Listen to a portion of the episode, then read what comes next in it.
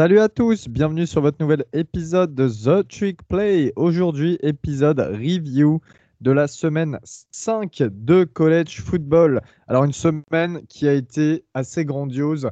Euh, cela dépend pour qui, en tout cas pas pour les membres de The Trick Play. Euh, alors, pour commencer, je voulais juste passer un petit bonjour à Sylvain, qui est un très bon auditeur, euh, qui nous écoute depuis un petit peu les débuts et que j'ai pu rencontrer. Voilà, je lui ai dit, je lui ai dit que je lui ferais une petite dédicace dans cet épisode, donc je lui fais gros bisous à Sylvain en espérant que le TFC continue son bon début de saison. On a eu le droit à une semaine assez incroyable, un week-end assez incroyable. On a six équipes du top 15 qui ont perdu et neuf équipes du top 25 qui ont perdu. Aujourd'hui, pour en parler, je suis avec trois autres connaisseurs. Non, quatre. On est cinq en tout aujourd'hui. Il y a Augustin de Notre-Dame. Salut Gus. Salut Elio. Il y a Baptiste de Lonesome Cowboy d'Oklahoma State. Salut, c'était un bon week-end, non? Moi j'ai trouvé, c'était cool en tout cas. Super week-end, en effet. Valentin Dolmis, Valentin Balayette. Et en parlant de Balayette, il y a aussi Ryan Alessio Balayette. Salut Ryan. Salut tout le monde. Eh bien, on va parler donc de cette semaine, hein, cette Blood Week, comme on dit. Il y a eu des défaites donc de Notre-Dame qui était classée 9e, Arkansas 8e, Oregon 3e, Florida 10e, Texas A&M, UCLA, Fresno State, Ole Miss. Euh, c'est la première fois depuis 2018 qu'il y a quatre équipes du top 10 qui perdent la même semaine. Alors, je voudrais savoir assez rapidement, est-ce que pour vous c'était une Blood Week, comme on dit, une Blood Week, une semaine saignante Ouais, c'en était une pour euh, la simple et bonne raison que c'est la première fois depuis 2018 euh, que quatre équipes perdent dans le top 10. Et si on ne donne pas l'occasion à ce genre de semaine d'être des Blood Week, et ben, finalement, en fait, il n'y a jamais de Blood Week, donc c'est très bien. Ah, c'était clairement, ça, c'était clairement une Blood Week, des saignettes à peur, comme on dit. Donc on, va, on va revenir dessus, mais pour moi, ouais, c'en était une. Alors moi, je mets un, petit bémol, parce que quand même, dans ces 9 défaites, il y a quand même 4 défaites quatre défaites, pardon, trois défaites qui sont dans des confrontations entre top 25. Donc forcément, euh, il y a forcément une des équipes qui, devait, qui allait les perdre. Mais euh, si on met de côté les défaites de Notre-Dame, Arkansas et, euh, et Ole Miss et Baylor, effectivement, cinq défaites, notamment celle d'Oregon, celle de Florida. Enfin, il y a, parmi ces défaites-là, il y a quand même des, très très grosses surprises. Donc oui, on peut parler de Blood Week. Et moi, je dirais, ouais, une petite Blood Week, un peu le même raisonnement que Baptiste. Mais John Bloodwick par rapport aux résultats de bah, d'Arkansas contre Georgia et d'Olmis euh, Alabama, surtout par rapport à ça. Eh bien, parlons-en d'Arkansas-Georgia, car euh, Arkansas, classé numéro 8 au top 25, se déplaçait du côté d'Athens, donc en Géorgie. Euh, Georgia numéro 2, top 25. Et ça a été bah, un blowout, tout simplement. Hein. On a une victoire 37-0 de Georgia. alors, les gars, on commence par où? Est-ce que déjà ça vous a étonné euh, bah, que ce soit aussi facile finalement pour les hommes de Kirby Smart? Bah, Ouais, franchement, euh, moi ça m'a, un peu étonné parce que euh, j'avais, j'avais vraiment placé cette défense d'Arkansas assez haute en fait en début de, en début de saison et, et sur les quatre premières semaines, il m'avait conforté dans, dans, mes idées. Donc un petit peu, ouais, j'étais devant, j'étais un petit peu, un petit peu sur le cul en fait devant le match je pensais pas que qu'il se ferait rouler dessus comme ça en fait.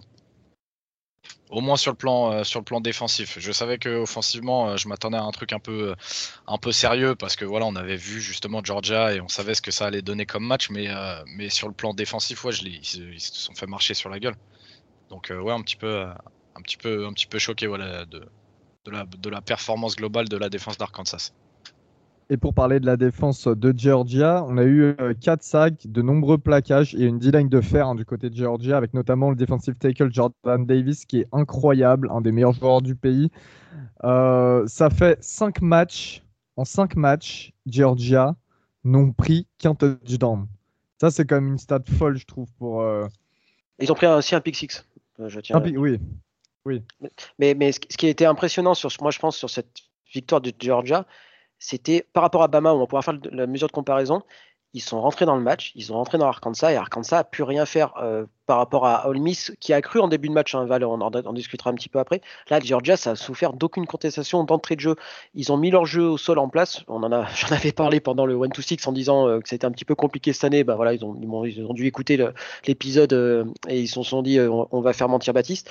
et puis voilà, quoi. Au bout d'un quart temps, il y avait déjà deux TD offensifs, un TD sur, sur équipe spéciale avec un punt, comp, un punt contré, et c'était fini, quoi. C'était cette impression de puissance dégagée par la défense c'était impressionnant. Et alors, euh, Guigui est pas là, il va pas pouvoir, il va pas pouvoir râler, mais euh, le niveau de la défense de Georgia, c'est incroyable. Alors, on parle beaucoup de Jordan Davis parce qu'effectivement, physiquement, déjà, il en impose, c'est un monstre physique comme on en a rarement vu en college football.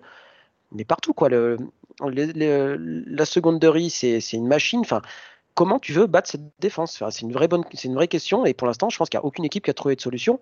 Euh, bon, Arkansas, c'est avec les deux, meilleurs éléments un petit peu, blessés, forcément c'est plus compliqué. Mais, qui, va, perturber Georgia euh, à part Bama Là, comme ça, je vois pas. quoi. Sachant que Georgia, moi, ce qui m'a impressionné, c'est qu'à la mi-temps, euh, l'équipe menait 24-0. Je me suis dit, bon match, quelque part, il, il est quand même plié. Je pensais qu'il y aurait au moins un ou deux touchdowns à venir euh, d'Arkansas en seconde période avec une sorte de relâchement, mais ça n'a pas été le cas. Ils ont été inefficaces offensivement. Ils se sont fait absorber. Et euh, du côté de l'attaque de Georgia, on a eu Stetson Bennett, donc qui est le quarterback remplaçant, mais on le connaît, hein, il a déjà remplacé l'année dernière euh, euh JT Daniels. Là, ça a été encore le cas euh, depuis la semaine dernière. JT Daniels devait jouer, il a été, il a été rentré au vestiaire juste avant le match, au moment de l'échauffement. donc Stetson Bennett qui s'est encore retrouvé là un petit peu par hasard face à une grosse équipe normalement d'Arkansas et qui a plutôt assuré avec peu de passes complétées, enfin peu de passes que des passes complétées. Le reste, ça a été que du jeu au sol. On a eu 56 portées par 6 joueurs différents et 3 touchdowns. Donc c'était pas mal. Euh, j'ai une question sur ce match. Georgia pour vous, et je vais prendre un membre chacun parce que j'ai vu votre top 25. Je vais demander à Augustin et je vais demander à, Valentin, est-ce que Georgia pour vous, c'est actuellement la meilleure équipe du college football? C'est la numéro 1 du pays Justement, très rapidement, et c'est sur euh, ta réflexion avant, euh, et défense énorme et une attaque qui a une marge de manœuvre incroyable. Euh, parce que déjà JT Daniels est blessé et parce que ce jeu à la course peut encore plus se développer. Là, ça a été la première semaine où les Amir White, etc., les coups ont pu, euh, ont pu bien jouer. Donc, cette perspective d'avoir une attaque encore plus performante lors des prochaines semaines me fait penser que c'est la meilleure équipe, que ça sera plutôt la meilleure équipe du college football. le débat reste très serré avec Alabama, mais Georgia est clairement dans le débat hmm. C'est un peu dur à dire euh, parce qu'il y a toujours ce problème de JT Daniels euh, en attaque. Et ce qui est sûr, c'est que voilà, c'est la meilleure défense et on sait que les défenses gagnent des, gagnent des championnats, euh, gagnent des Super Bowls, etc. Donc je mettrais quand même une petite pièce d'avance pour UDG face à par rapport à Bama. Mais c'est c'est peu, peut-être un peu tôt encore pour dire ouais, ok, UJ est vraiment devant euh, Bama. Et, et pour, pour revenir sur, euh, sur ce qu'a dit Gus par rapport au jeu au sol, donc ils, courent, euh, ils courent pas mal de fois, ils courent plus de 50 fois et ils ont une moyenne euh, presque de 5, sans aucun TD long, course de 60 yards, etc., etc. La course la plus longue, c'est James Cook avec 24 yards, ce qui fait que leur moyenne de 5, elle est assez représentative de ce qu'ils ont fait. Et quand tu es capable de faire 5 yards par course et tu cours 50 fois, bah, tu vas forcément gagner tes matchs puisque tu bouges les, tu bouges les chaînes à chaque fois. Quoi. Donc tu n'as même pas besoin en fait de, de Bennett ou, ou pour l'instant de JT Daniels parce que bah, euh, un match comme ça, bah, tu gagnes 100% des matchs. Hein. Euh, trois courses, tu as fait 15 yards, bah, tu fais le calcul, tu bouges les chaînes et tu avances. Quoi. Eh bien, très bien, les amis. Match suivant, encore un match étonnant. Cette fois-ci, ça se passait dans l'ouest des États-Unis. C'est Oregon, donc le numéro 3 du pays, avec notamment, on s'en rappelle de cette victoire euh, face à Ohio State du côté de, Columbus. se déplaçait du côté de Stanford. Stanford qui n'était pas classé Eh bien, surprise, victoire en overtime de Stanford, 31-24. Alors Stanford, faut le dire, c'est assez incroyable comme stat. C'est ils sont à 5-1 face à des équipes top 3 du pays depuis 2007. Voilà, 5 victoires, une défaite. La seule défaite 2007, euh, Et 2007, Elio, ah euh, j'en parle parce qu'avec Baptiste, on en a parlé. 2007, c'était la victoire face à USC avec euh, le catch de ah putain du cornerback légende des euh, Richard Sherman, qui était receveur alors à l'époque chez les Cardinals. Et voilà, c'était ce match-là qui a fait débuter cette série. Alors, ce match, on l'a un peu regardé, pour être tout à fait honnête, seulement d'un œil. C'est Kevin qui l'a regardé en entier. On était tous ensemble au bar. Kevin avait carrément son ordinateur pour ce Stanford Oregon. Euh, il a failli quitter le bar juste après. Voilà. Euh, et il nous a fait un petit topo pour nous en, pour nous en parler. Donc, les choses principales déjà à savoir, c'est que CJ Verdel, le running back star, s'est blessé. Il est sorti sur civière. Ça, c'est un gros coup dur pour Oregon. Euh, Thibodeau, à cause d'un targeting, sera absent pour la première mi-temps contre California la semaine prochaine. Et euh, le coach, euh, l'offensive coordinateur Mored, qui était absent lors de ce match, pour, il, était, il était malade. C'était, la raison, c'était maladie. Voilà, il avait peut-être une petite angine, on ne sait pas. En tout cas, voilà. Et Alex Forsythe, le centre titulaire, également absent. Donc, il y avait quand même il y, avait quelques absences assez euh, à, enfin, remarquer du côté d'Oregon, plus euh, cette, euh, ce départ de Verdel prématuré durant le match. Alors, on a eu un match où ça s'est accroché jusqu'au bout. Il y a Oregon qui est un petit peu revenu dans le match pour prendre le lead dans le quatrième quart-temps, avec notamment un un dernier drive donc de, Stanford avec Tanner Mikey qui se blesse juste avant le drive. J'essaie de me remémorer. Il fera entrer Jack Wells, qui est un ancien 4 euh, étoiles aussi, une grosse recrue euh, pour, euh, pour Stanford. Finalement, Mikey récupère sa place de titulaire pour ce drive final. Et donc, c'est des slants et des flags des arbitres, dont targeting contre Thibodeau. C'est assez compliqué. Ce moment-là, il est assez compliqué. Beaucoup de flags. Le targeting, ok, mais Ouais. Elio, c'est pas compliqué, c'est honteux, gros. L'arbitrage est, honteux. Sur le coup, alors, moi, j'étais un peu alcoolisé, donc euh, je voyais pas forcément les trucs. J'ai regardé juste le dernier drive et là, je me dis non, c'est pas possible. Donc, le targeting de Thibaudot, ok, ça passe. Mais je sais pas si vous avez vu l'image du ah, ref qui garde le mouchoir dans la main. Tout le monde s'arrête, il n'y a que Maki son se bloque. C'est honteux. De toute façon, je vais revenir aussi sur le match de Bama Ole même si ça n'aura pas changé le résultat. Bref. Mais je suis désolé, mais toutes les semaines, je me dis c'est de pire en pire. Mais là, il y a un vol d'un match. Ouais, ouais, non, celui-là c'était flagrant. Celui-là c'était hardcore. Tu vois, même toi, on en parlait justement, euh, donc pour vous mettre un peu dans la confidence, on en parlait entre donc euh, Val, Kevin et moi. Val, au début, justement, s'est mis un petit peu du côté des arbitres sur le targeting de Thibodeau. Moi, déjà, celui-ci, je le trouve mais inadmissible. Pour, euh, pour rappel sur l'action, donc on a Kevin Thibodeau qui saute les deux bras en avant en fait pour essayer d'empêcher, je sais même plus si c'était McKill, quarterback à ce moment-là encore. Ouais, ouais, je crois que c'est lui parce que c'est sur, c'est sur cette action-là qu'il se blesse. Donc il saute pour essayer d'empêcher la passe. Les deux mains en avant, c'est les mains qui contactent et ensuite bah il y a le reste du corps qui vient. Je pensais même pas à la base que c'était lui la faute. Je pensais que c'était Noah Sewell qui lui arrive sur la hanche en fait de McKee et on voit le casque contacter en premier alors que Sewell il va avec les bras en fait. On voit sur tous les angles qu'il met les bras mais c'est la tête qui touche en premier. Et donc quand je vois que c'est Thibodeau, je me dis non mais c'est trop, c'est abusé en fait. Et, et Val se porte entre guillemets garant des arbitres en nous disant non mais les gars regardez, il y a des circonstances et tout. Moi, déjà, à ce moment-là, le, targeting de Thibodeau, je trouve ça mais, ignoble. Ignoble. Et en plus, ça te change la physionomie du match. Il reste quoi? Il te reste quelques secondes pour aller scorer, mais la pression que te met Thibodeau, mais ça te change une, ça, te change une défense, en fait. Juste de par sa présence. Après, après je me demande si c'est pas parce qu'il y a le plaquage de Sewell en même temps que les arbitres suivent targeting. Tu, parce que l'image est quand même important. Enfin, on voit Maki qui se fait couper en deux, enfin, et par Siwell et par Thibodeau, et du coup, ça rend la chose très impressionnante. Je me demande s'il n'y a pas que Thibodeau dans cette action-là, si euh, le targeting n'est pas sifflé, en fait, tout simplement. Ah ouais, mais au bout d'un moment, sais, c'est encore une fois. Ah non, non, mais je, je, te dis le contexte de. Je me mets à la place d'arbitre, mais après, je, suis, je, suis d'accord avec vous. Hein, il y a un arbitrage sur la fin de match qui est honteux, mais moi, je vais me faire un peu l'avocat du diable. Est-ce que Oregon se tire pas une balle dans le pied avec ce début de match tout pourri? Enfin, ils doivent jamais être dans cette situation-là. C'est aussi. Euh, si, si, si, tu as des grosses euh, ambitions en termes de fin d'année, et on sait qu'Oregon cette année c'est le cas, tu n'as jamais à, être en difficulté comme ça contre Stanford, qui, même si tu puis euh, que Tanner, euh, Maki est, quarterback titulaire, c'est pas le Stanford des années Andrew Locke, c'est pas le Stanford des années CMC t'as pas à être en difficulté comme ça. Donc effectivement, hein, tu as la fin de match qui est complètement honteuse, mais bon, tu as le début qu'il faut pas oublier. Quoi. Il y a un On est d'accord parce de, que... quarterback à Oregon, mais, mais même, imaginons, tu es, es, dans une soirée, tu joues à Stanford, tu es en galère. Si, si, euh, si, Oregon gagne, tu te dis putain, ok, c'était un, un match compliqué, ils ont gagné à l'arrache, ok, c'est bien, tu vois, mais il faut travailler. Mais là, tu te fais voler le match. Tu peux pas dire ouais, mais au début ils ont ils ont machin, ils ont truc, ils se font voler le match. Qu'est-ce que tu veux dire d'autre? Qui gagne euh, Ricrac contre Stanford, tu vas pas crier au scandale.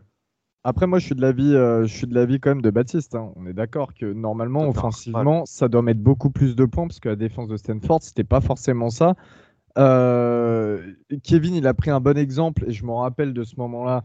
Ils sont en 4 et 1, en quatrième et goal à un yard de la end zone juste avant la mi-temps. Anthony Brown, il s'encastre dans la D-line de Stanford et voilà.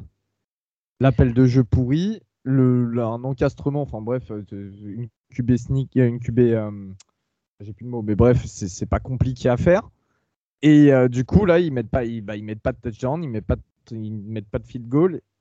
Et c'est ce genre d'occasion de momentum qu'il faut prendre parce que tu sens que finalement l'équipe se voyait peut-être trop belle face à Stanford. Et encore une fois, ce match-là, il doit être gagné d'avance. Normalement, c'est ça. Il y a trop d'erreurs d'Anthony Brown. Il y a trop d'erreurs. Et, euh, et ce que pense en tout cas Kevin, c'est que le 4 étoiles Ty Thompson, donc qui est remplaçant et euh, freshman, si je dis pas de bêtises, devrait euh, peut-être prendre sa place d'ici peu de temps.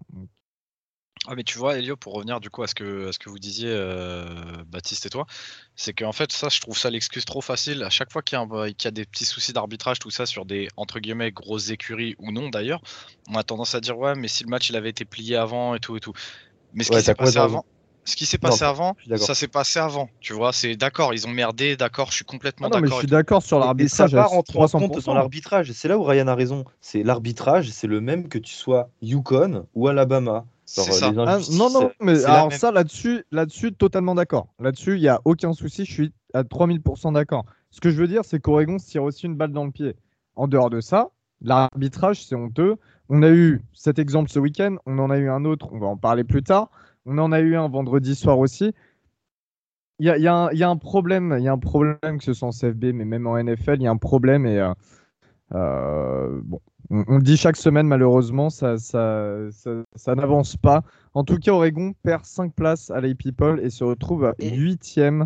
Après cette défaite-là, qu'on soit très clair, elle tombe pas de nulle part parce que la semaine dernière, ils ont eu énormément de mal contre Arizona. Alors, on regarde le, euh, vous regardez le score final, vous dites, oh, bah, ça va, 41-19, euh, facile pour, euh, pour Oregon.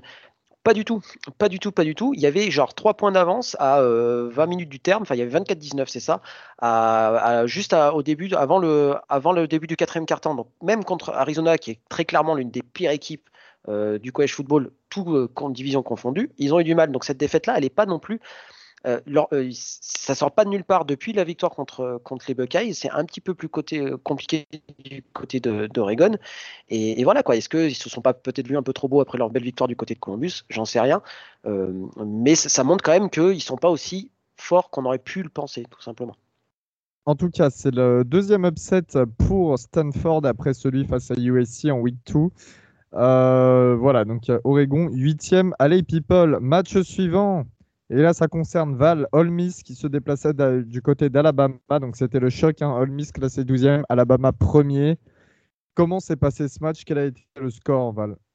Euh, 42-21, mais euh, on marque, euh, on marque 7 points dans le troisième quart-temps et le reste dans le quatrième. Enfin, c'est clairement un blowout. Enfin, il n'y a, a a pas eu de match. hein.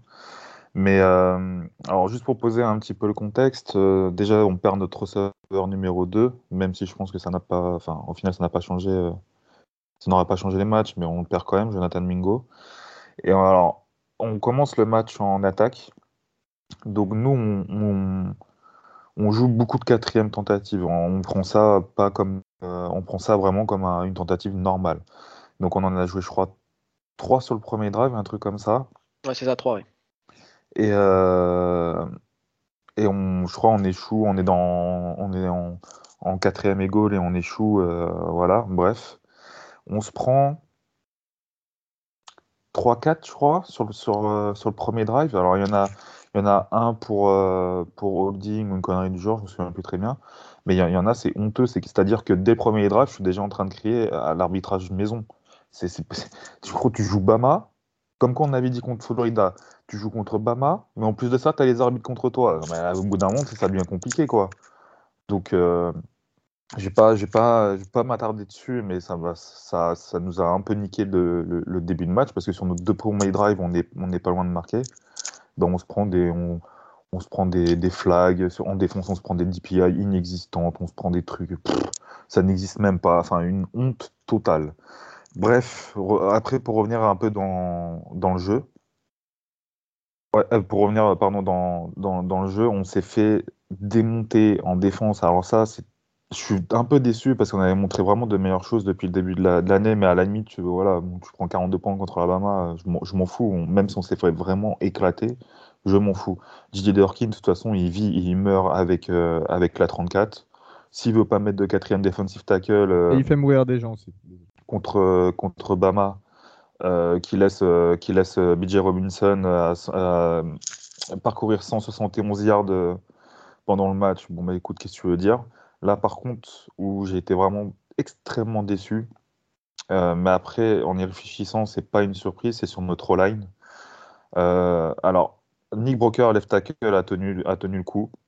Ben Brown a globalement tenu le coup. Mais notre remplaçant de Ross Newman en tackle droit, euh, Jeremy James, il a pris mes tarifs tout le match. Ça passait, mais à tous les drives, ça passait, mais genre 5-6 fois sur son côté. Et on, a, on avait le transfert au Mana, là, de, le centre de Utah. Euh, c'est Monsieur Flag. Hein. C'est 3-4 flags par match et des, faux départs. Donc pour faire un faux départ quand tu es centre, faut y aller quand même. faut, faut vraiment être débile. Donc ça m'a gonflé un peu parce qu'on n'a pu développer aucune attaque. On n'a rien pu faire. On se faisait démonter, que ce soit sur le jeu à la course, que ce soit sur le jeu à la passe. On a quand même un jeu à la passe où on va chercher plutôt des, des longues passes, etc. On n'a rien pu faire. Donc pendant trois quarts temps, on n'a rien pu faire. Après, j'ai pas, euh, pas vraiment vu si euh, Bama avait mis peut-être des, des joueurs un peu plus freshman et tout. Mais dans le troisième temps, on a pu un peu développer notre jeu. Bon, bah là, on a vu euh, une attaque d'Olmis plutôt, plutôt bonne. Un Matt Corral qui finit à 21 sur 29, 213 yards, un TD, avec un TD au sol aussi. je vais juste me, me réconforter en disant que Matt Corral a énormément progressé. Donc tous les tous les schlags là qui regardent pas les matchs, qui parlent sur Matt Corral parce qu'il parce qu'il a pas envoyé 5 têtes contre Obama, genre juste arrêté deux minutes. Euh, aucune interception.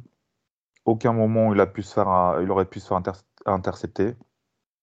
Euh, pas de perte de balle débile comme il a pu faire l'année dernière.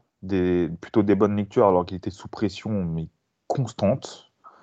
Donc je vais, me, dire, ok, on a perdu contre Bama, je suis déçu. Je pensais qu'il y avait moyen de, peut-être les taper ou du moins les embêter comme l'année dernière.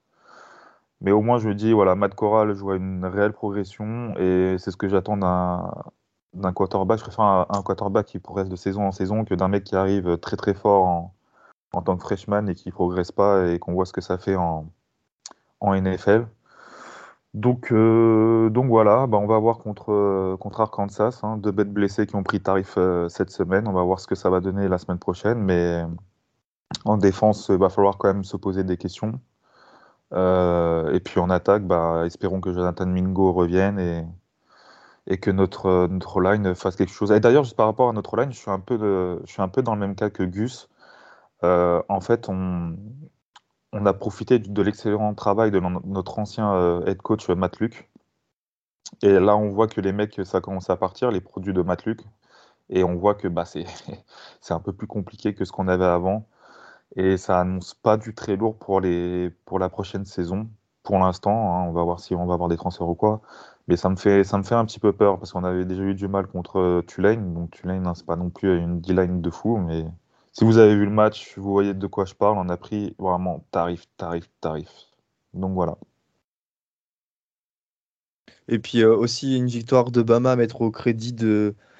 Euh, évidemment, il y, a, un, aspect psychologique hyper important parce que on annonçait vraiment Bama en danger. On pensait qu'ils allaient se faire bouger et mentalement, ils ont su. Bon, je sais, c'est facile à dire. Enfin, c'est pas très euh, c'est pas très pertinent parce que Bama c'est la meilleure équipe donc euh, ils sont censés gagner ces matchs mais ils ont réussi quand même à faire fi euh, de, l'enfer de l'enfer qu'on leur a annoncé avec les rebels et puis tu as aussi la performance incroyable du running back Robinson Jr qui a inscrit 4 touchdowns et qui pour le coup sort son match en carrière et c'est lui il a emmené en fait cette équipe de Bama dans son sillage si on compte pas évidemment la défense.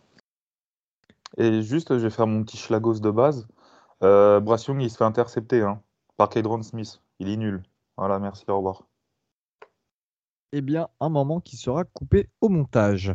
Euh, Texas qui, qui, se, qui se déplaçait. Alors là, on va passer au match un petit peu moindre euh, du week-end dernier. Texas qui se déplaçait du côté de TCU. Et oui, les amis, il y avait un derby texan encore une fois ce week-end.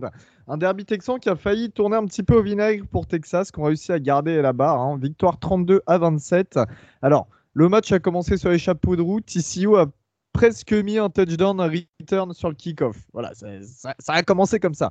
Euh, on a eu un petit trick play aussi manqué de TCU. Il y a eu quelques momentum, en fait, des fumbles de TCU qui auraient pu être profitables à Texas et notamment leur quarterback.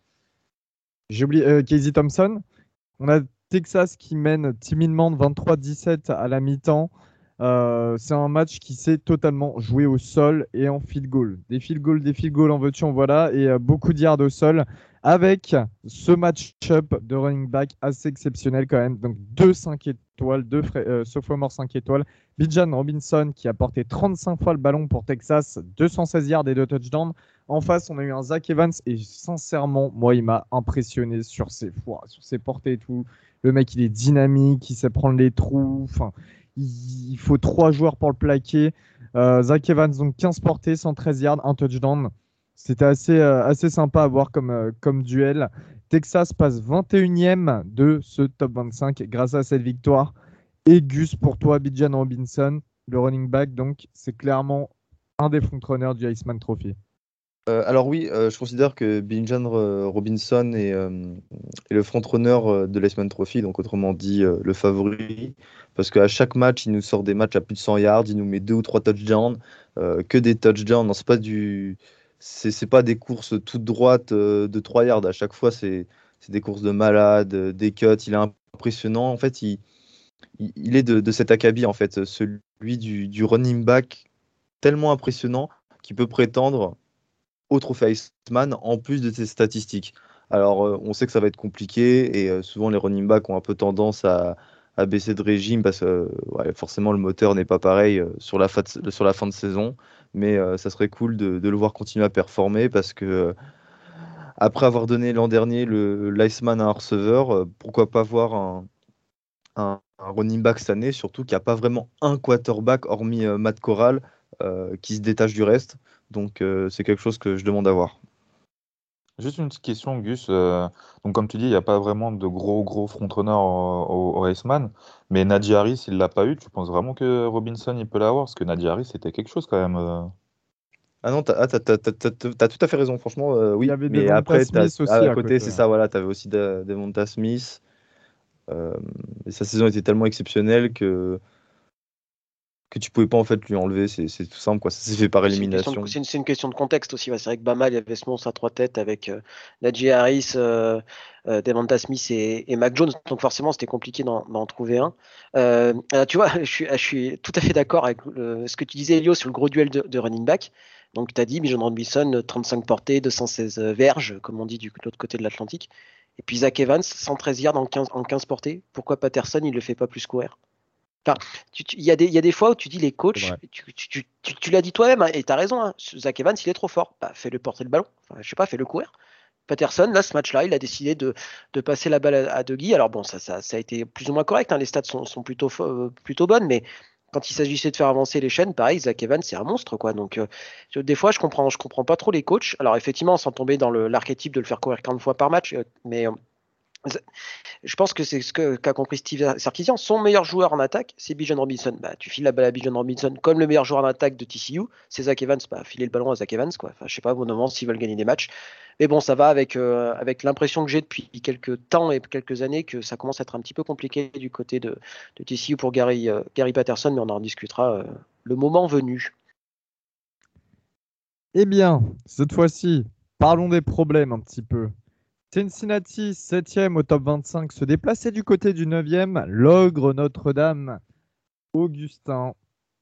On sait que tu as passé un mauvais samedi, disons-le direct. Oui, évidemment, j'ai euh, passé un mauvais samedi euh, comme, euh, comme vous tous, hein, à l'exception de Baptiste qui est le seul ici à, avoir vu son équipe remporter son match. Rescapé, survivant. Il y a tout un contexte important autour de ce match. euh, déjà, euh, parce que c'est Notre-Dame, il y a quelques années, qui avait fait le forcing euh, pour que Cincinnati vienne jouer au Notre-Dame Stadium. parce que Brian Kelly était l'ancien head coach des Bearcats. On les a même payé euh, 1 million 200 000 dollars pour qu'ils viennent nous battre. Bon, évidemment, ça fait mal, mais on sait que maintenant, c'est chose courante de payer tes adversaires pour qu'ils viennent, jouer chez toi, ou même pour te déplacer parfois, ça, ça dépend. Et euh, Cincinnati euh, a franchement répondu aux attentes. Euh, on les savait favoris, ils étaient favoris de peu. Desmond Ryder avait fait monter un petit peu la sauce avant le match en disant que le stade de Notre-Dame n'allait pas être si bruyant que ça et qu'il allait se taire rapidement après sa performance. Et bah, c'est ce qui s'est passé. Déjà, il y avait beaucoup de fans dans le stade. Et puis, dès le début du match, en fait, les Bearcats ont, posé leurs griffes, hein, si je puis dire, sur la rencontre. Euh, ils menaient euh, déjà, euh, si je dis pas de bêtises, à la mi-temps euh, à 17-0, euh, grâce à une superbe défense qui a intercepté deux fois, une fois notre quarterback Jack Cohn et notre freshman quarterback Tyler Buckner. Des interceptions en red zone, donc à chaque fois, ça a permis à, l'attaque d'être dans de bonnes dispositions pour aller marquer des points. Et ça a été en fait le- les, événements du match. Ce qui a fait que Cincinnati ne pouvait pas perdre, c'était cette pression euh, mise sur le quarterback euh, de Notre-Dame, sur les quarterbacks de Notre-Dame, qui étaient obligés de lancer ce ballon et de lancer le ballon n'importe comment d'ailleurs. Bon, ça, c'est un autre débat. Et euh, tu as. T'as les, euh, comment il s'appelle, Kobe Bryant et Ahmad Garner, Ahmad Sauce Garner, euh, qui, en, ont profité, et c'est tout à leur honneur. hein. Euh, franchement, une secondary assez exceptionnelle. Euh, ce qui fait que Cincinnati a gagné après le match 24 à 13. Bon, ils se sont fait un petit peu peur à la fin puisque Notre-Dame est remontée. On a benché pour de bon Jack Cohn et euh, merci Dieu est grand. euh, on a mis Drew un quarterback sophomore de Notre-Dame que moi j'aime beaucoup, qui a montré de très belles choses mais qui n'a pas réussi à aller remporter ce match. Et puis au moment où on est revenu à 17-13, euh, on a raté la conversion à un point, notre kicker l'a raté. Et après, Desmond Rader, il, nous sort ce drive de, de 100 yards où euh, il balance des bombes sur Alec Pierce, le receveur qui a encore été une fois incroyable. Et il vient terminer euh, lui tout seul comme un grand euh, pour euh, mettre fin à nos espoirs euh, de victoire et même de saison invaincue. Mais bon, ça, c'était euh, pour, euh, pour les fans de Notre-Dame euh, totalement subjectif et, euh, et qui n'avaient pas envie de regarder en fait la réalité en face. C'est que Notre-Dame, cette année, n'est pas une, une bonne équipe. Euh, c'est dur à dire, mais c'est comme ça. Euh, Yann Book nous manque beaucoup, notre ancienne line notre manque, euh, nous manque beaucoup. Et euh, ce qui fait que Cincinnati vient de gagner la plus grande victoire de son histoire. La plus grande victoire de son histoire. C'est ce que tout le monde s'accorde à dire. Et franchement, c'est mérité pour eux. Maintenant, ils sont passés cinquième à l'IP-People et j'espère pour eux que cette victoire face à Notre-Dame va leur permettre d'avoir des arguments solides et valables pour se qualifier en playoff. Euh, maintenant, il faudra aller gagner euh, tout, euh, tous les autres matchs, mais j'y crois et voilà, victoire méritée pour Cincinnati. Alors, est-ce que Cincinnati, pour vous, peut aller en playoff? Je commence ah, avec mon argument avant, avant Baptiste. Il faut que Cincy gagne tous ses matchs et que les adversaires de Cincinnati continuent à gagner. Je parle notamment de SMU. Pour euh, que SMU soit assez bien classé dans le top 25, pour que ça compte mathématiquement comme une victoire importante.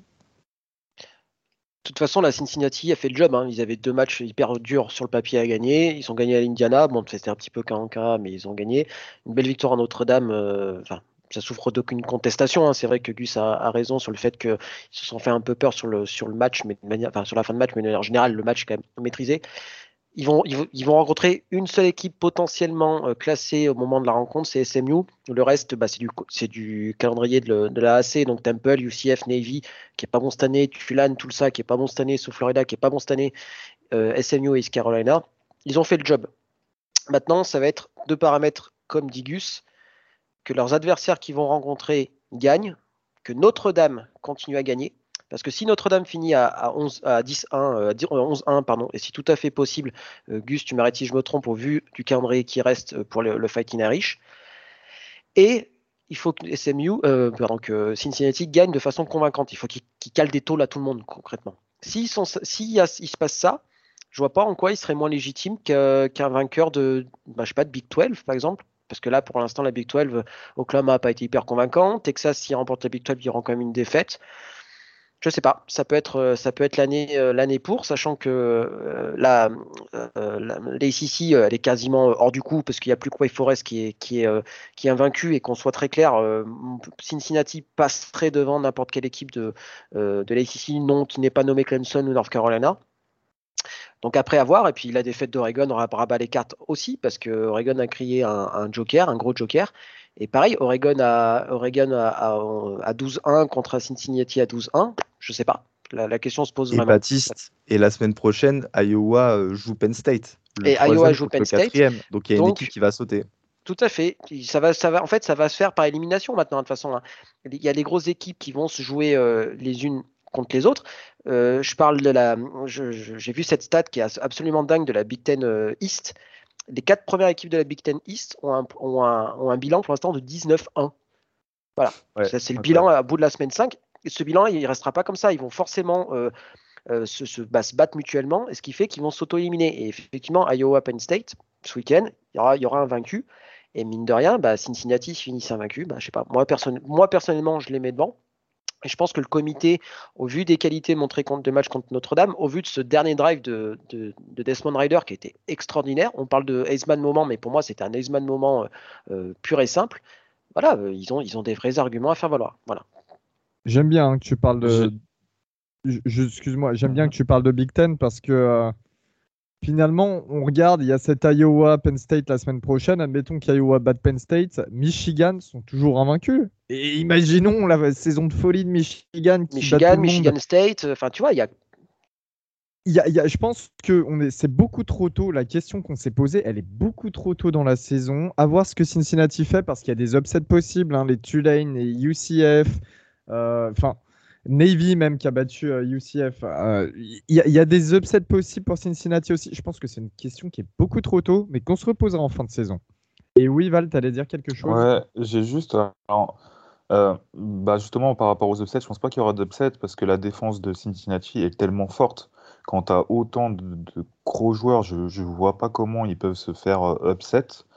Euh, bien que l'attaque euh, emmenée par Desmond Reader, hein, moi je suis toujours très très très très perplexe sur Desmond Reader. Heureusement qu'il bénéficie d'Alec Pierce euh, ou de Michael Young Jr. ou de joueurs comme ça, mais enfin la Il défense fait est gagner vraiment son équipe après. Gros, tu, euh, tu, tu laisses que 13 points à Notre-Dame, c'est pas, c'est pas Reader qui fait gagner euh, son, son équipe, c'est la défense. Non, mais évidemment, parce que c'est Il la fait pas perdre. Il la fait pas perdre. T'es dur, euh, Val. La dernière action, euh, il commence à avoir peur. Là, on sent que Notre-Dame va revenir. Et là, il nous sort euh, un drive de malade avec euh, deux passes de Ridder- 30 yards. Je dis pas que c'est un mauvais QB, je te dis, je te dis qu'il va pas te faire gagner des trucs de dingue, quoi. Je te Bah, dis, là, je te juste que sa défense va, va fait gagner les matchs. Bon, en Ouais, tout mais dans, cas, après- dans une, après, dans ça, une c'est- année un peu bizarre, euh, ça suffit. hein. Oui, ah oui, bien sûr. Bah, c'est pour ça qu'ils sont à cette place en, à Lake People aussi. C'est mérité. Euh, moi, juste par contre, euh, Gus, euh, donc j'ai- pas vu grand-chose du match, hein, mais genre j'ai vraiment une question pour toi. Euh, les quarterbacks à Notre-Dame, putain, mais quand est-ce que vous en allez à avoir un correct? Parce que, alors, tu vas me a dire, ouais, mais Yann Book, année. gna, gna, gna, gna. Bah, Yann Book, c'est un quarterback correct. Moi, euh, je te parle de quarterback. Je te parle pas d'un mec qui envoie, euh, qui envoie des screens ou qui envoie des passes à son tight end parce qu'il est monstrueux. Je te parle d'un quarterback du type, euh, je sais pas, Matt Corral, euh, du type. euh, non, en gros, on a eu Brady des, des, Quinn. des Sean Kaiser, Brady Des Quinn. On a quand même eu des super quarterbacks. C'était il, y a- c'était il y a 100 ans, frérot. Là, vous avez fait- c'était un super fait 9 sur quarterback de 22. college football. Après, Attends, attends, on va parler de maintenant, de ce qui se passe actuellement. Drew Pine, 9 sur 22. Tyler Bugner, 0 sur 2, une inter. T'as- une O-line qui est dégueulasse. Et d'ailleurs, tu t'as raison de me poser la question. C'est Drew Pine qui devrait être titula- titularisé la semaine prochaine. Et Jack Cohn, là, euh, c'est fini. Il va jouer le papa aux entraînements. Ah ouais, comme ça. Ah, Ouais, bah il, ouais, il, il a, il a rien, il a rien montré, euh, Jacques Cohn. euh. Et Non, il a tu, monté. sais qu'il qu'il va rien montrer, Jacon, mais, Mais t'as t'as besoin, t'as besoin d'avoir cette espèce de. Changement de quarterback, il ne faut pas te poser des questions. Des fois, il faut, il, faut un, un, truc pour faire redémarrer un peu la, la, machine. Et changement de quarterback, c'est le truc le plus simple.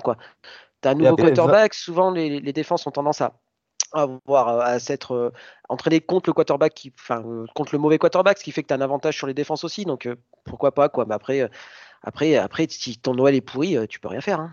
Après, Val, ce que je veux dire, c'est que foncièrement, Jack Cohn, c'est un bon quarterback. Euh, les Dane Brugler, il y a des scouts qui en parlent même pour la NFL. Enfin, moi, je trouve ça insensé, mais bref, c'est pas la question. Mais le problème, c'est que derrière une, ligne offensive comme ça, on peut, on peut pas le, on peut pas le faire jouer. Euh, on est obligé de, mettre un quarterback qui court, qui bouge, euh, qui, qui, se sort de, de, ce marasme que cette ligne offensive. J'ai cesse de, de, le rappeler toutes les semaines. Il nous faut un mec qui puisse s'échapper, qui puisse lancer des balles en sortant en sortant de, de, sa zone de protection, là, je sais pas comment on dit. Euh, il nous faut un mec qui puisse nous faire espérer quelque chose et euh, pour passer à travers de ce problème qui est là au line. D'accord, donc toi, pour toi, Drew Pine, euh, c'est l'avenir de cette saison? Cette saison, oui. D'accord, ok.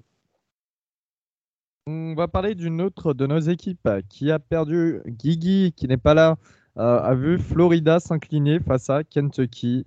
Euh, Florida qui était classé 13e à l'A People, euh, non 10e à l'A People, pardonnez-moi, et qui a perdu justement 13 à 20. Euh, Augustin, tu as un petit peu regardé ce match Ouais, j'ai surtout regardé la fin parce que vous savez, c'est une habitude de fan de college football. En général, quand tu regardes pas un match en particulier, mais que tu vois qu'il y a une possible fin d'upset, bah, tu allumes ta télé, tu mets le match. c'est ce qui s'est passé. Et euh, Florida a fait du Florida. Euh, c'est exactement ce que Guillaume disait il y a, quelques jours. Euh, on peut battre Bama, mais on peut se tirer une balle dans le pied face à Kentucky. C'est ce qui s'est passé. Bon, si Kentucky a été très très bon, je, pense notamment à cette défense et à, et à ce field goal retourné, enfin ce field goal de Florida bloqué et retourné en touchdown. Florida s'est tué à la fin du match avec un nombre de flags beaucoup trop important. Euh, il y a eu des touchdowns sur cette fin de match, mais à chaque fois, tu avais un holding ou euh, euh, Kemore Gamble, je crois, leur, c'est leur tight end leur receveur, bref, c'est pas important, qui touche le sol, qui fait une faute un peu bête. voilà quoi. Florida, c'est tué tout seul. Et pour Kentucky, Kentucky sur un bilan de 5 victoires pour 0 défaite, donc ça confirme le très très bon début de saison. D'ailleurs, les gars, confirmez-moi, mais ils rentrent dans le top 25, je crois, à la 17e ou 18e place. Et c'est la première victoire des Wildcats à la maison euh, face, à, face à Florida depuis 1986.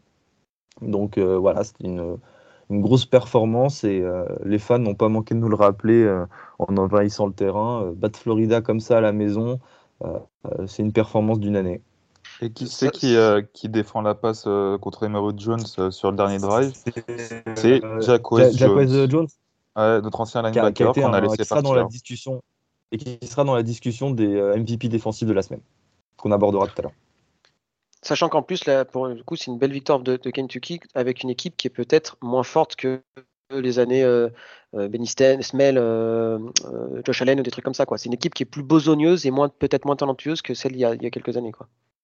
Et ce qui est drôle, Baptiste, justement, c'est que Will Levis, donc le quarterback des Kentucky, qui était un transfert de Penn State, n'est pas si incroyable, si incroyable que ça. Pardon. il est vraiment, il est vraiment pas top. Hein. Oui, mais tu as un jeu à la course et une défense très bonne. Euh, ça. capitalise justement sur un field goal euh, bloqué.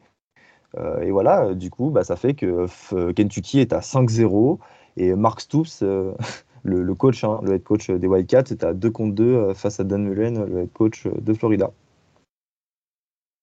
Et, d'ailleurs, Dan Mullen a, eu, l'a eu un peu mauvaise. Hein. il a dit, ben, on a, dans les stats, on les bat, oui, d'accord, mais sur le terrain, c'est pas le cas. Quoi. Parce qu'effectivement, si on regarde les stats, ils ont plus de yards, ils ont plus de machin, mais c'est le genre de défaite bah, euh, qui casse la bonne dynamique de la saison. Parce que c'est vrai qu'à part, à Bama, c'était quand même plutôt pas mal, Florida, quoi, mais celle-là, elle, elle, est pas belle. Quoi. On part du côté d'une note beaucoup plus joyeuse cette fois-ci. Euh, le Texas versus l'Oklahoma. Euh, Baylor qui était classé 21e à l'A People et Oklahoma State juste devant 19e. Baptiste, toi tu as passé un bon week-end. Enfin, merci, tu as relevé le niveau du groupe. je suis désolé de mettre un peu de joie dans ce, podcast euh, un peu tristou. Ouais, ouais, bah ouais, c'était euh, un, match réussi. j'ai pas d'autres j'ai pas d'autres termes. alors réussi dans son ensemble. Après, quand on regarde euh, un peu plus près, il y a quand même des, toujours les mêmes questions en attaque. Hein, Spencer Sanders, hein, j'en avais, j'en avais parlé, euh, j'en avais parlé lors du 1 to 6 en disant euh, que, la performance de, Tolia pour, vous les, pour me disait bah, les, quarterbacks qui ont, eu, un début d'année euh, plutôt correct et qui ont eu tendance à balancer des interceptions, au bout d'un moment, il euh, faut faire attention parce qu'ils vont avoir ce match où ils font n'importe quoi. Bah, Spencer Sanders, ça a été ça. Euh, dès le début, hein, sur le premier drive qui finit en touchdown, il balance un, un saucisson qui, manque de se faire intercepter. Puis après, deux interceptions qui sont pour sa pomme, une qui n'est pas pour lui, mais bon, là, ça, arrive.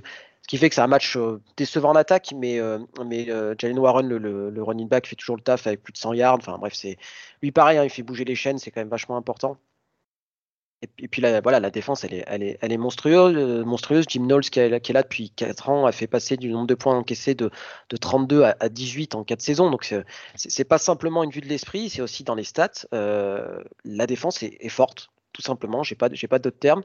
Euh, sur les 4 derniers matchs, il y a forcément une mi-temps où on a accordé moins de 100 yards à, à l'adversaire. Donc, ça veut dire que, bah, voilà, concrètement, on est là, on fait mal. et puis, elle a eu cette capacité de répondre à chaque fois qu'il y a un turnover il y a eu un free and out derrière par, euh, par Baylor, et ça veut dire ce que ça veut dire. Et puis cette mentalité du, next man up, là, qu'on dit beaucoup quand il y a des blessés, etc., bah, c'est exactement ça. Je parlais de la blessure de Brock Martin, le, defensive end. Colin Oliver, true freshman, boom, un sac, une présence sur tous les snaps, incroyable. Donc voilà, après, euh, après Baylor, euh, je, vais, laisser Valentin faire, la, faire, faire le, topo de, de ce qu'a montré Baylor, mais c'est une équipe qui est, je pense, et est, moins talentueuse qu'Oklahoma State ce soir-là, et ça s'est vu dans le résultat du match. Euh, ils sont un peu sauvés par le fait qu'il y ait trois interceptions euh, lancées par Spencer Sanders, donc forcément avec des positions de, reprise de, ballon un peu plus, avantageuses. Mais, euh, mais voilà, après moi ça m'étonne pas trop. Hein. J'étais pas, j'étais pas, je, je, craignais pas tant que ça cette équipe de Baylor, puisque en dehors du match contre Iowa State, pour moi, elle avait pas montré grand chose. Et, puis voilà, Bohannon a fait un bon match, hein, mais euh, voilà, pour l'instant un petit peu, encore un petit peu limité, mais il, a du potentiel. Je crois que d'ailleurs Val, tu l'avais, tu, l'as beaucoup apprécié. Ouais, euh, j'aurais aimé que tu nous parles un peu de, Malcolm Rodriguez avant que, avant que je commence. Ouais, Malcolm Rodriguez, bah, j'en avais, je crois que j'en avais, je crois que c'était le joueur que j'avais dit lors de la preview de la saison et j'en avais reparlé lors du 1-2-6. Voilà, c'est un, c'est un pur joueur de, college football, comme j'ai dit. C'est un super senior, passé de lutteur. Il a été trois fois champion de l'État de l'Oklahoma euh, dans ses années high school en lutte. Voilà, c'est le mec dur sur homme, gros plaqueur, gros moteur. Enfin, un capitaine. Enfin, c'est, le genre de mec qu'on adore avoir dans son équipe de college football parce que bah, parce qu'il est partout, quoi. Il est partout. Il est plutôt bon en couverture pour un linebacker. C'est assez rare pour être souligné. Il est bon plaqueur. Et puis, puis voilà, il sent bien le jeu. Et je pense que c'est hyper important d'avoir ces joueurs-là, ces types de joueurs-là en college football. Euh, voilà, c'est un des, joueurs les plus excitants, c'est un des meilleurs plaqueurs du pays. Enfin voilà, Malcolm Rodriguez, euh, je t'aime. bon, bah du coup, alors moi j'ai vu euh, toute la deuxième mi-temps de, ce match. Donc moi là où j'aimerais bien avoir un débat avec toi, c'est sur, les match-ups parce que je, je pense qu'en soi, Baylor a de meilleurs joueurs qu'à Oklahoma, mais que que pour enfin moi j'ai un problème avec le coaching coaching offensif. Alors c'est beaucoup mieux que l'année dernière hein. bah, de toute façon ils sont en 4-0 donc euh, ça se voit. Et puis je pense que ça se voit au niveau des stats ou, si vous avez regardé les matchs. Mais euh, je me rappelle que sur le quatrième carton il n'y a pas une fois où je me dis il y a un bon appel de jeu. Pas une seule fois. C'est-à-dire il y a un moment où vous marquez le TD ils font quoi Baylor? Ils envoient des courses. Mais frérot fait lancer Boanon. Donc du coup, bah, il se retrouve à lancer un peu en catastrophe euh, sur la fin du quatrième quart-temps, mais c'est trop tard en fait. Et moi, j'ai vraiment un problème. Je pensais qu'ils avaient trouvé la solution en ayant vraiment un bon équilibre entre la course et le jeu à la passe. Et là, y a... là je trouve qu'il statistiquement, il y a l'équilibre, mais au niveau de la réussite, et tous les matchs, tu peux pas réussir à la passe ou à la course ou les deux, donc tu as forcément un qui marche mieux que l'autre. Et là, il, les appels de jeu n'étaient vraiment pas bons, pas utilisé au bon, les courses n'étaient pas utilisées au bon moment, les passes, les play action en, mouvement avec Bohannon qui a quand même un petit peu de mal à être précis quand il est en mouvement, bah c'est tout ça, ça a été appelé quasiment sur quatrième carton. Mais enfin, t'es con ou tu, tu, le fais exprès euh, Enfin, ils connaissent mieux, mieux leurs joueurs que, que moi, mais Bohannon, tu le fais pas lancer en mouvement. Il est très bien dans sa poche, il est très bien quand, quand le ballon il part sous les 2-3 secondes. Fais, fais ça, fais ça. le mec, il a, il, a, il a un gros bras. Euh, il, a, il a des receveurs comme euh, RJ Sneed et Thornton qui sont quand même euh, plutôt, plutôt bons. Euh, Surtout, surtout Estrada qui a été bon là sur ce match-là, j'ai trouvé. Oui, parce que R- euh, RG Sneed, il a même peu de, de réception sur, euh, sur ce match. Mais euh, enfin, je veux dire, tu as, de quoi faire. Et j'ai l'impression qu'il y, a- il y a un moment, je sais pas, ça se déconnecte dans, dans, dans, dans le cerveau de. Comment il s'appelle C'est Dave Aranda Ouais, c'est le- ouais, ça. Ouais, voilà. Ça se déconnecte et il fait tout l'inverse de ce qu'il faudrait faire. Ap- Après, pour lui, pour lui donner un peu de. Enfin, pour aller euh, dans son sens à lui, ils ont quand même changé pas mal leur play calling entre les deux mi-temps. Euh, Bohan- est resté dans ce mode pocket passeur sur la première mi-temps et ça n'a pas du tout fonctionné. Regarde, il y a zéro point inscrit en première mi-temps, donc ils ont changé avec un, un Bohannon un peu plus d'options, euh, des trucs comme ça. Et sur le troisième quart-temps et le quatrième, c'est un peu plus fonctionné. Alors oui, c'est pas ses qualités premières, mais dans le match-up euh, proposé par les Cowboys, je pense qu'ils n'avaient pas le choix. Tu sais, on joue avec une, une, une 4-2 un peu bizarre avec les trois safety. Enfin, tu sais, c'est ce, ce- un peu ce mode-là actuel où tu mets plein de, plein de joueurs en secondary pour, euh, pour éviter pour, pour la passe et pour, et pour le blitz. Et bah, du coup, Bohannon a été en difficulté contre en première mi-temps. Ils ont changé et ça a mieux fonctionné. Quoi. Après, ça n'a pas été la panacée, on est bien d'accord. Mais mine de rien, ça, ça a eu le mérite de scorer. Quoi. Ryan LSU, comment s'est passé ce week-end Dis-moi tout. C'est ça y est, on rentre dans qui a le vif du sujet. Ouais, On rentre dans le vif là, c'est bien. Au duel du Sud. Ah non, mauvais duel, mauvais duel. Enfin beau duel sur le papier, mais très mauvais duel. euh, là, c'est le, c'est le fan, euh, c'est le fan qui parle plus que euh, le consultant entre guillemets. Mais non, mais c'est, c'est pas, c'est, c'est plus possible. C'est plus possible LSU. C'est plus, c'est vraiment plus possible. Il y a, il y a rien qui est fait encore sur notre saison pour, tu sais, je veux dire, la saison elle est pas encore morte sur ce qui était annoncé au niveau des objectifs au début de l'année. Mais en fait, tu, tu peux, tu peux pas te projeter. Tu peux pas te projeter avec cette équipe. C'est tu commences, tu commences en week one, tu, te fais démonter par UCLA, derrière tu montres que tu as compris, tu t'as fait des ajustements, ça va mieux sur 2-3 matchs. Là, t'affrontes Auburn, c'est un des premiers vrais gros morceaux de ta saison, tu te refais démonter. Et, c'est tout le temps la même chose, c'est tout le temps la même chose. Euh, donc euh, juste pour mettre en place un petit peu le match, euh, début de match euh, compliqué pour, euh, pour les deux attaques, hein, ça, ça s'envoie ça s'envoie la balle. euh, de part et d'autre. LSU ouvre le, ouvre le score en premier, si je dis pas de bêtises, grâce à, grâce à Boutte, si je dis pas de bêtises non plus. Désolé, c'est devenu un peu flou. la haine a pris le pas sur le reste quand on voit la suite du match. Donc Bonix commence titulaire. Il fait pas un premier drive euh, excellent, euh, c'est même plutôt l'inverse. Donc euh, on voit très rapidement TJ Finlay, donc l'ancien quarterback d'LSU, prendre, prendre des snaps sur le deuxième drive de- d'Auburn. Pareil, c'est pas hyper convaincant. il fait quelques petites erreurs. Donc Bonix revient à ce moment-là dans le match. Et là, c'est El Famoso Bonix versus LSU. C'est-à-dire que Bonix devient Russell Wilson dans une version upgrade. Le mec fait tout et n'importe quoi et en fait tout marche. C'est-à-dire le mec pouvait s'arrêter euh, après le snap, euh, taper des pompes, euh, faire un peu de décès, puis envoyer une cacahuète en l'air, bah, ça va se transformer en un TD de 96 yards attrapé par une grand-mère qui est sortie des, tribunes. C'est n'importe quoi, c'était n'importe quoi. Il y a une action où le mec, je crois, Bonix court peut-être 40 yards en latéral. Il fait juste, juste le terrain en latéral pour gagner du temps et ça marche. Euh, des plaquages mais désastreux de notre D-line, de notre défense qui se jette. C'est n'importe quoi. C'était n'importe quoi. Euh, le play calling d'Orgeron euh, ou de Pitts d'ailleurs, on sait toujours pas lequel des deux appelle les gens en attaque. Personne le sait. C'est n'importe quoi. C'est c'est des plus de 50 passes envoyées euh, sur, euh, euh, sur, le match pour Max Johnson. Je rappelle quand même que Max Johnson, c'est pas un QB connu pour être un pocket passeur. Tu lui fais envoyer 50 passes sous prétexte que t'arrives pas à courir contre Auburn qui te monte un front 30. Euh, pareil, moi je veux bien, je l'accepte. Derrière, tu vas voir les stats. Au final, tu te rends compte que sur le match, tu que 13 courses qui ont été envoyées et réparties sur 4 running backs différents pareil, je suis le premier à cracher sur notre O-line, mais en fait, quand tu vois ça, bah, tu peux pas comprendre en fait. Les O-line, pour ceux qui ne le savent pas, c'est un poste où tu as besoin de rythme. Euh, quand tu joues beaucoup de passes, tu as besoin de te remettre en jambe sur le jeu de course. C'est les blocs qui ne sont pas pareils. Running back, c'est un poste aussi où tu as besoin de toucher la balle plusieurs fois d'affilée pour rentrer dans le match. Sinon, tu peux très vite te refroidir. Là, rendez-vous compte quand même qu'il y a 13 courses sur tout le match réparties sur 4 running backs différents Mais bien sûr que tu peux pas, ça peut pas marcher. Ça peut pas marcher. Tu peux pas avoir un jeu de course performant quand on voit si peu de courses sur autant de running backs différents. Et pareil, on peut encore plonger un petit peu dans les stats un petit peu plus, euh, plus profondément. Et donc tu vois que Orgeron te dit en conférence de presse que le jeu de course ça marche pas. Pourtant on a notre petit euh, freshman euh, Corey Kainer qui court pour 4,4 yards par course. Je suis désolé, mais pour moi ça c'est pas ne pas être performant à la course.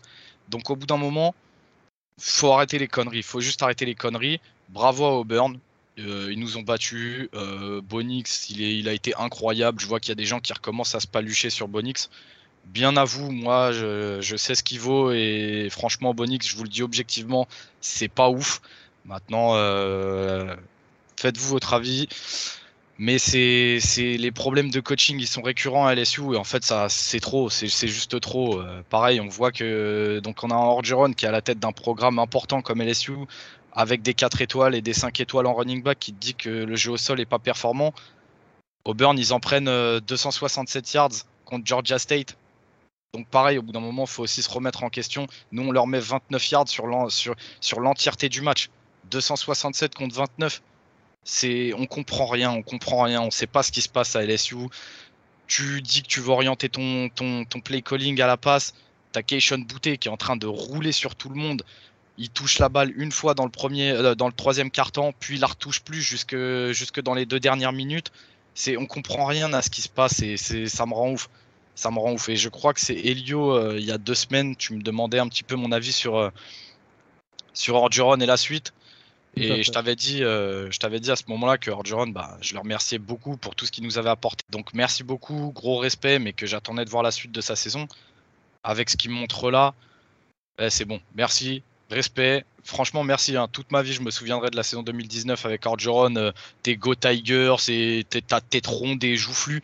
Eh, vas-y, c'est bon, c'est bon. Vas-y, on efface tout. Ça peut pas marcher comme ça. Ça peut pas marcher comme ça et Auburn qui affrontera Georgia euh, le week-end prochain. Gros gros match à suivre. Euh, le reste des petits matchs, on avait Fresno State qui était auteur d'une très belle saison, classé 18e, qui se déplaçait du côté d'Hawaii, Augustin? Ah ouais, elle fait, euh, elle fait très mal cette défaite. Hein. Les Bulldogs ont perdu 27 à 24 face à Hawaï. Euh, ouais, ça fait mal, ça fait mal. Jack Henner, le quarterback, en a profité pour sortir son plus mauvais match de la saison. Bon, trois touchdowns lancés, mais quatre interceptions, dont la dernière euh, qui scelle en fait euh, le, sort, le sort du match. Bon, en réalité, elle n'est pas vraiment de sa faute, mais de celle du receveur. Et c'est vraiment ce qui a précipité la fin du match. Ce qui donne un upset. Donc, Fresno State, bah, quand tu perds et que tu es Fresno State dans une équipe en général du groupe of 5, euh, tu sors du top 25, c'est ce qui s'est passé.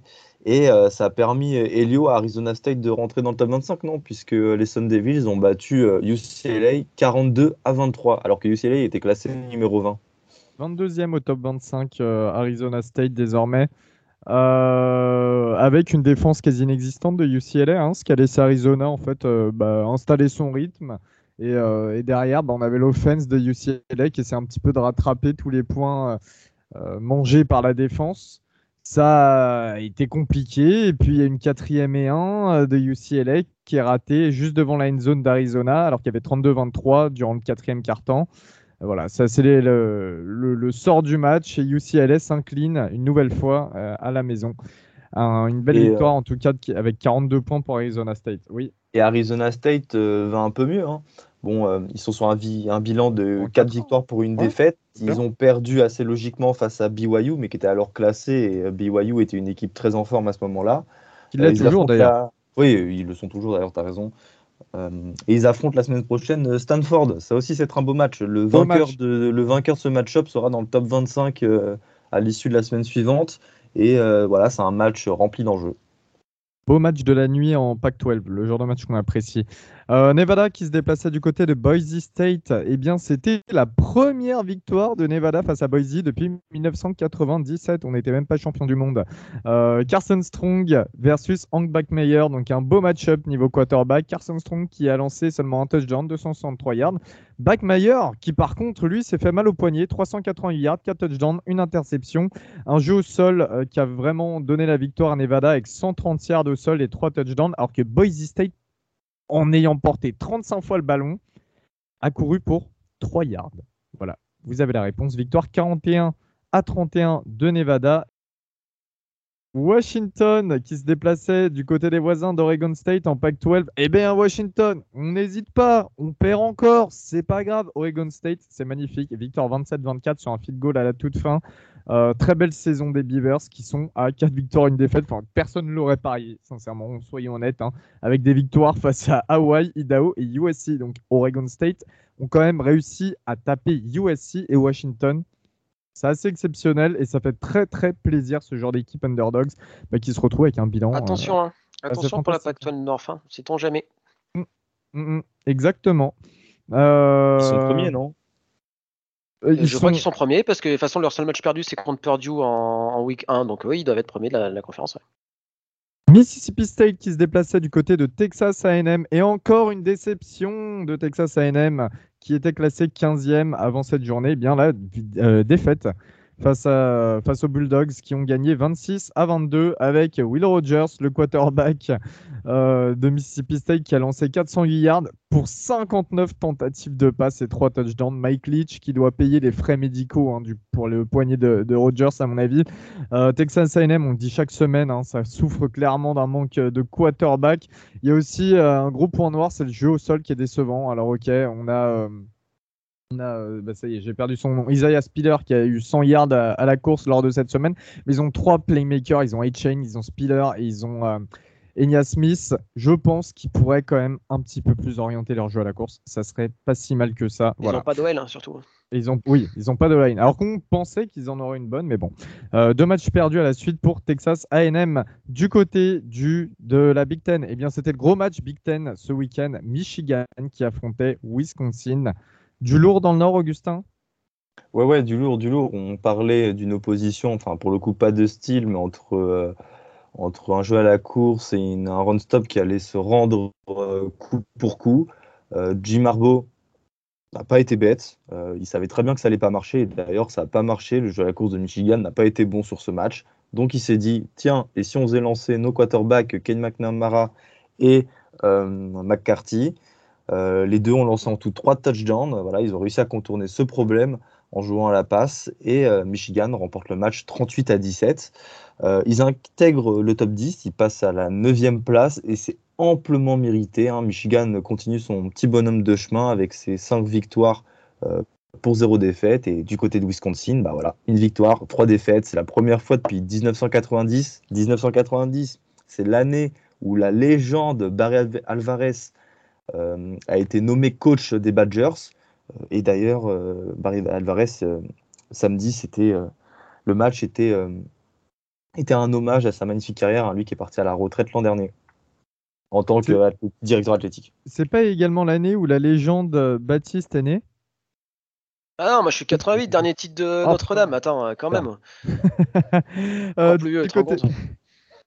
Toujours en Big Ten, on avait, euh, on a pas pareil un beau match qui s'annonçait. Alors on a une, équipe un peu plus en difficulté que ce qu'on prévoyait pour, pour leur saison. Indiana se déplaçait du côté de Penn State. Penn State classé quatrième. Allez people. Penn State qui est la première équipe à euh, starter avec 5 victoires pour 0 défaite après une année où ils ont démarré avec 0 victoire pour 5 défaites depuis Tennessee en 1989. Donc euh, voilà, Penn State qui le fait en 2021. Euh, Penn State qui menait timidement la mi-temps 7-0. On a le quarterback d'Indiana, Michael Penix, qui s'est blessé au cours du match à l'épaule. Et apparemment, selon les toutes dernières nouvelles, il serait probablement out pour le reste de la saison. C'est la quatrième fois dans sa carrière que ça arrive. Euh, voilà, donc le remplaçant Jake Tuttle qui a dû prendre les commandes du match pendant le troisième quart-temps. On a une très bonne D-line de Penn State, comme d'habitude. Euh, Penix ou Tuttle était constamment sous pression. Jan Dodson, le receveur de Penn State, a encore effectué un match assez efficace sous 8 réceptions, 80 yards, de touchdowns. Victoire de Penn State, donc 24-0, qui continue de progresser, qui continue de voir sa place en playoff. Peut-être, peut-être s'acquérir de semaine en semaine. Et ils sont euh, troisième, quatrième de la People. Ils sont quatrième. Je viens de vérifier en même temps, ils sont quatrième. Euh, et juste au passage, on parlait de Tennessee tout à l'heure. Et Tennessee, la petite anecdote pour faire plaisir à Tennessee France notamment, euh, ont éclaté Missouri 62-24. Le coach D-line de Missouri a été viré. Voilà. Euh, D'ailleurs, Elio, juste petit, petit message par rapport à ça. Donc la saison n'est pas est pas encore fini, hein, mais euh, on était les premiers à dire que Tennessee, avec tout ce qui s'était passé, euh, leur saison risquait d'être très très compliquée. Bah écoute, euh, pour l'instant, ils sont troisième de, de SEC Est. ils sont en positif. Ils, ont, ils mettent des blowouts, donc bah à voir quoi, à voir. La saison est pas finie, mais tu sais parfois il y a des petites équipes comme ça. Enfin, petites équipes, je me comprends. Des équipes avec un peu moins de talent qui justement autour d'un autour d'une situation compliquée, arrive justement à former un espèce de petit euh, corps de, noyau, tu vois. Et euh, ça peut peut-être les emmener à une saison bah, finalement pas si dégueulasse que ça et une saison sur laquelle tu peux, euh, tu peux rebâtir quelque chose, tu vois, sur les années à venir. Je... Totalement. Totalement. Pourquoi pas Josh Apple Bon, euh, Elio, j'en profite. c'est la dernière fois qu'on va probablement parler de, Michael Penix lors de ce podcast, parce qu'il risque de plus jouer au collège football. Il fallait quand même que je fasse la blague. C'est pas au frein qui s'est blessé? Voilà, c'est bon. Bon, allez, c'est bon, c'est bon, stop. Fin de l'épisode, merci de nous avoir écoutés. On se, rejoint on se retrouve la semaine prochaine. Augustin, ça fait. Euh, il y a quoi? Il y a combien d'équipes qui n'ont pas du tout gagné encore là au bout de 5 matchs? Alors, il reste plus que 3 équipes qui n'ont pas gagné encore un seul match cette saison parce que cette semaine, Navy a battu UCF, upset quand même. Florida State qui a battu Syracuse, enfin une victoire euh, pour les Seminoles à la fin sur un field goal. Et Ohio qui a battu Akron. Euh, du coup, Vanderbilt a aussi battu Yukon. Ça, c'était le match euh, des nuls samedi soir. Et d'ailleurs, il y a même eu des feux d'artifice à la fin. Enfin bref, c'était une ambiance ils, avaient, mis le paquet alors qu'il n'y avait personne dans les tribunes. Le match, il était d'une inutilité, mais totale.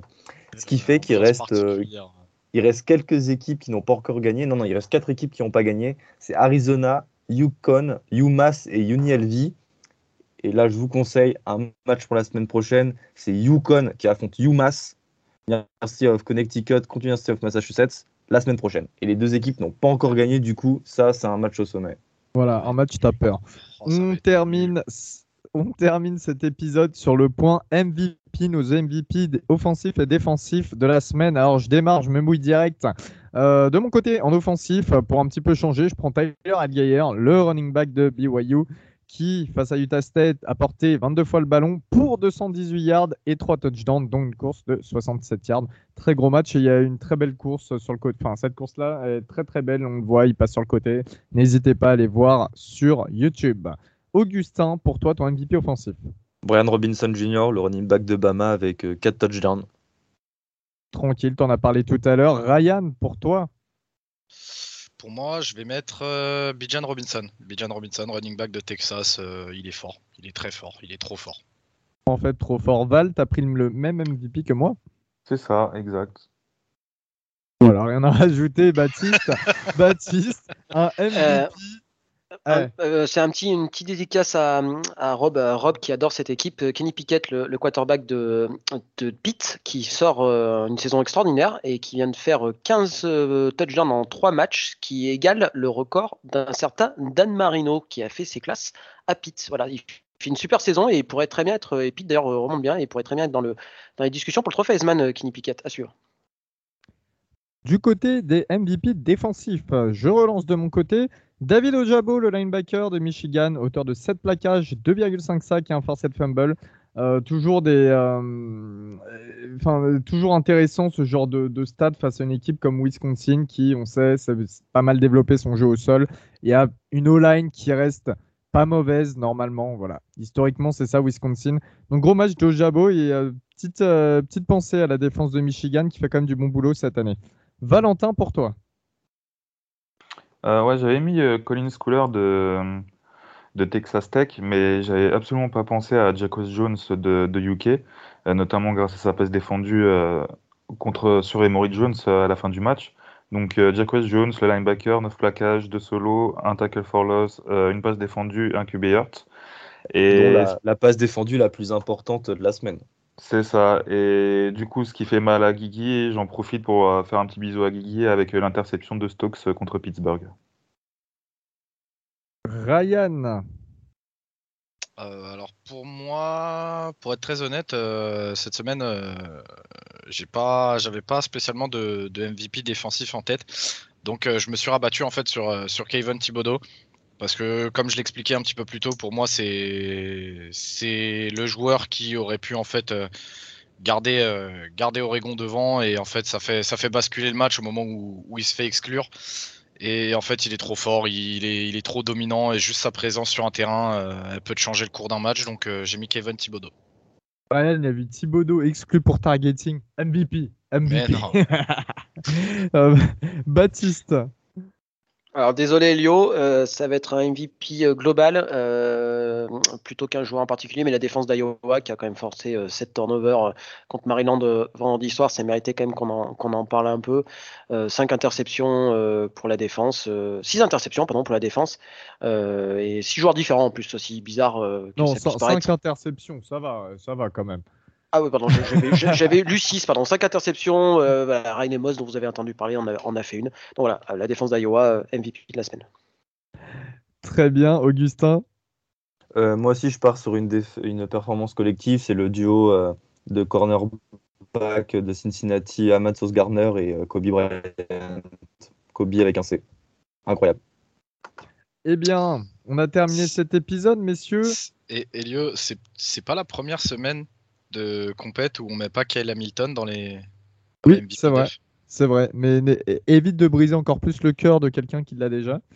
Non, Euh. mais j'ai- je trouvais ça intéressant de le, de le noter, tu vois. Non, non, je taquine. non, ouais, en effet, en effet, c'est vrai que Kyle Hamilton, bah, cette fois-ci, n'a pas été. euh, C'est bête à dire, parce qu'on met toujours MVP, c'est pour dire combien le mec est, est fort, quoi, mais n'a pas Ouais, été euh, euh, au niveau MVP euh, cette, semaine pris- en tout cas. Il s'est pris un sale, un sale TD sur lui, hein, en plus. Ouais, Oui. c'est à cause Ah, de lui euh, arrive, qu'on se prend un touchdown.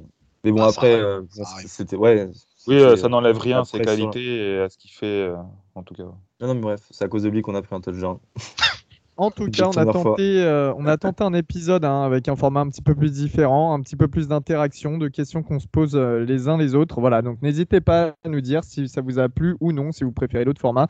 On se retrouve comme d'habitude samedi sur Twitch à 17h pour le 1 to 6 avec notre ami Batou euh, qui nous présentera le, les matchs du week-end. Voilà, on vous fait des gros bisous comme d'habitude. On se dit à la prochaine. Allez, salut tout le monde. Ciao, salut, bisous. Salut à tous.